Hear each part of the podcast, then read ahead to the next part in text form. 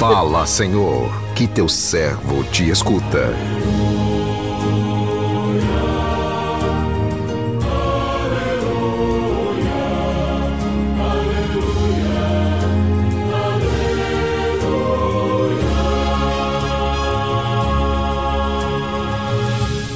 O Senhor esteja convosco, Ele está no meio de nós.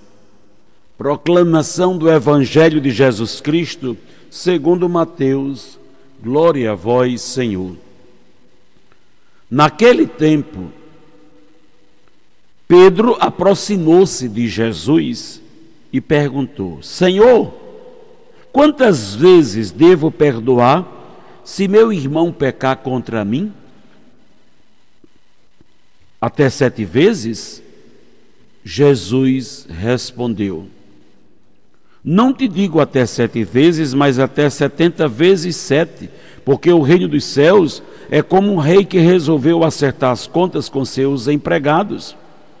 Quando começou o acerto, trouxeram-lhe um que lhe devia uma enorme fortuna. Como o empregado não tivesse com que pagar, o patrão mandou que fosse vendido como escravo junto com a mulher e os filhos e tudo o que possuía para que pagasse a dívida. O empregado, porém, caiu aos pés do patrão e prostrado suplicava: Dá-me um prazo e eu te pagarei tudo. Diante disso, o patrão teve compaixão, soltou o empregado e perdoou-lhe a dívida. Ao sair dali, aquele empregado encontrou um dos seus companheiros que lhe devia apenas cem moedas. Ele o agarrou e começou a sufocá-lo, dizendo: Paga o que me deves.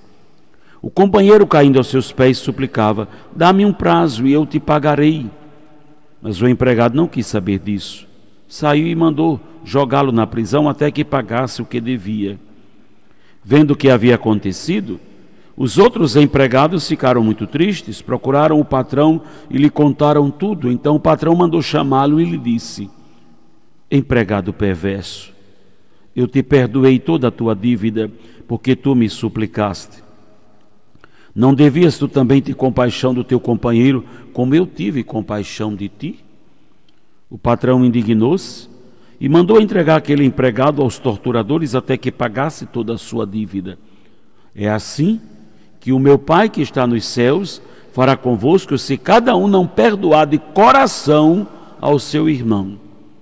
Ao terminar estes discursos, Jesus deixou a Galileia e veio para o território da Judéia, além do Jordão. Palavra da salvação, glória a vós, Senhor.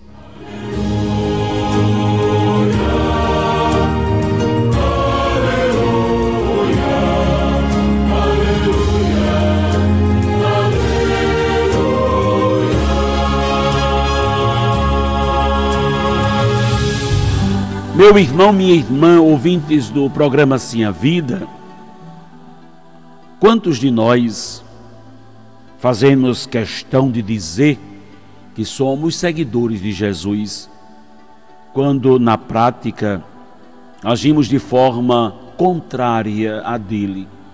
Até rezamos o Pai Nosso, pedindo perdão ao Pai pelas nossas faltas, mas nem sempre cumprimos o que prometemos a Ele na oração do Pai Nosso. Isto é, não perdoamos a quem nos ofendeu. Na passagem do Evangelho que ouvimos, Jesus, é, Pedro aproxima-se de Jesus e pergunta: Senhor, quantas vezes devo perdoar se meu irmão pecar contra mim? Até sete vezes? Jesus respondeu: Não te digo até sete, sete vezes, mas até setenta vezes sete. Para um entendimento melhor, Jesus conta a parábola do servo cruel que, mesmo sendo perdoado pelo rei, não perdoou ao seu devedor e por isso foi duramente castigado. Com essa história, Jesus nos deixa uma grande advertência. É assim que o meu Pai fará convosco se cada um não perdoar de coração, de coração ao seu irmão. Sabemos que não é fácil perdoar quem nos ofendeu. Mas se recorrermos a Deus, com certeza Ele nos ajudará a vencer este desafio. O perdão é uma questão de decisão, de humildade. O nosso primeiro passo para perdoar alguém é reconhecer que nós não somos modelos de perfeição. nós também estamos sujeitos a ofender o outro como fomos ofendidos? É muito comum, é muito comum sermos ofendidos ou ofendermos o outro impensadamente, o que não significa que não amamos essa pessoa. Geralmente somos ofendidos ou ofendemos as pessoas mais próximas de nós, portanto, não faz sentido guardarmos ressentimentos das pessoas que amamos. Jesus nos deixou um grande exemplo de perdão. Quando ele estava pregado na cruz, pais, perdoa-lhes, eles não sabem o que estão fazendo. Quando sentimos dificuldades para perdoar alguém, lembremos-nos deste grande exemplo de Jesus. Muitas vezes nós queremos que Deus nos perdoe, mas não fazemos a nossa parte. Não queremos perdoar quem nos ofendeu. Como pedir perdão a Deus se não estamos dispostos a perdoar o nosso irmão? Não podemos esquecer nunca. É perdoando que seremos perdoados. Assim como Jesus acolhe o pecador arrependido e esquece todo o seu passado, nós também devemos fazer o mesmo, perdoar e acolher aquele que nos ofendeu. A falta de perdão fecha o nosso coração à graça de Deus, nos priva de participar do banquete da vida, que é a Eucaristia, enquanto que a alegria do perdão é infinita para ambos os lados. Como é importante despirmos do nosso orgulho para vivermos esta alegria do perdão que reconstrói a aliança de amor quebrada pelo pecado? Só quem vê o irmão com o olhar de Jesus vive a alegria do perdão. Meu irmão, minha irmã, como é difícil dar o perdão ao próximo.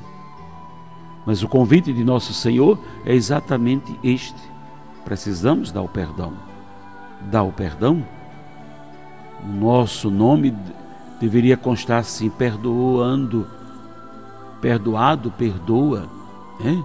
Perdoado, perdoa. Assim acontece. Somos pecadores, somos acolhidos por nosso Senhor e deveríamos também perdoar.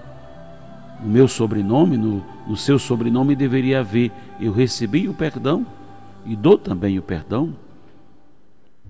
Hoje a igreja nos convida a fazer memória de Santa Clara Santa Clara de Assis. Né? E Santa Clara diz que nós somos chamados a florescer, a dar frutos aonde o Senhor nos plantou. Que possamos hoje, pela intercessão de Santa Clara, iluminando a vida uns dos outros, pela vivência do amor e, sobretudo, pela nossa capacidade de perdoar e perdoar sempre. Santa Clara, rogai por nós.